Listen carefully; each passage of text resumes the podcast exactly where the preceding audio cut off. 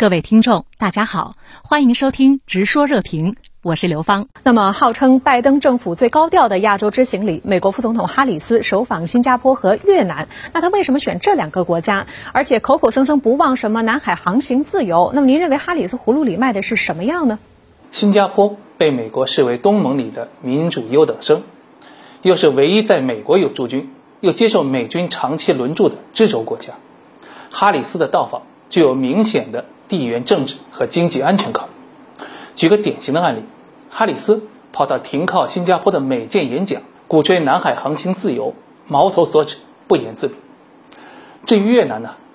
自特朗普发动对华贸易摩擦以来，越南成了对美出口增速最快的国家之一，特别是一些劳动密集型企业向越南转移加速，被美国视为构建去中国化的供应链的重要伙伴。当然，还有一点，美国始终存在这样的期待，那就是抓住越南革新开放事业里出现的所谓自由化、民主化苗头，加紧全面渗透，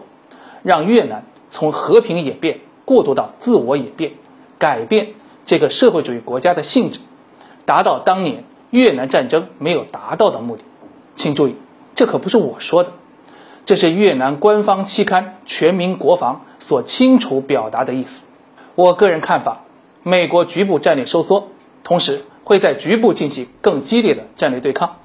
亚太将是主要的受力点，没别的，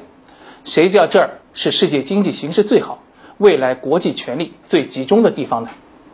但请注意，戴高乐说过，世界上只有集体生存的联盟，没有集体毁灭的联盟。像新加坡，虽然接纳了美军，可照样接纳了中国的安全交流合作。越南既安排美舰进出金兰湾，也邀请中国军舰访问同一个地方。况且，美国越是片面鼓吹南海航行自由，包括新加坡、越南在内的东盟各国就越加强对华合作，强调南海问题的管控和沟通机制的必要性。换言之，在亚太，治乱止战是本地区国家的共同心声。尤其新冠疫情爆发以来，中国。在世界经济中的稳定岛作用更加突出，东盟各国普遍接受了中国崛起既不可回避也不可遏制的现实，拒绝绑缚在美国的战车上。还是那句话，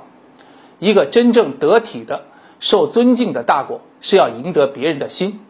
就像新加坡伊萨克研究所最新的民调显示，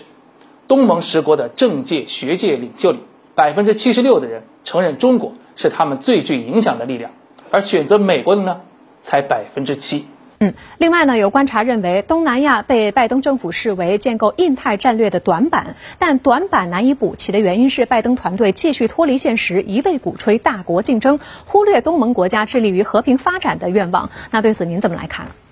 东盟国家早就说过，大象打架，小草遭殃。谁在这个关乎人心向背的问题上开倒车，谁就失去这场竞争。遗憾的是。已然在经济、科技、外交等等领域失去绝对霸权的美国，越来越迷信硕果仅存的军事霸权，把本不是问题的安全说的天都要塌了，继续在东南亚搞小圈子，这真应了那句话：当美国人手里只剩下锤子的时候，他所见到的一切就全是钉子。我还是举一个新加坡政要的话来证明这一点，那就是该国的前外长杨荣文，他老早。就规劝美国的同行，你越是围堵切割中国，就越是让东南亚巴尔干化，就越把东盟各国推到态度温和、追求共赢的中国一边。可以肯定，今天没有哪一个东盟国家愿与中国为敌，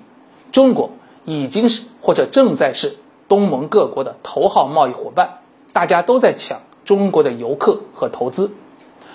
杨荣文用数字来说话，今天东盟的人口。只有中国的一半，可 GDP 更是只有中国的五分之一，而中国的 GDP 要追上美国，也要不了一代人的时间了。更具讽刺的是，美国第一的政策没有随特朗普的下台而消失，拜登政府近乎死道友不死贫道的做派，已然使东盟国家得出了结论：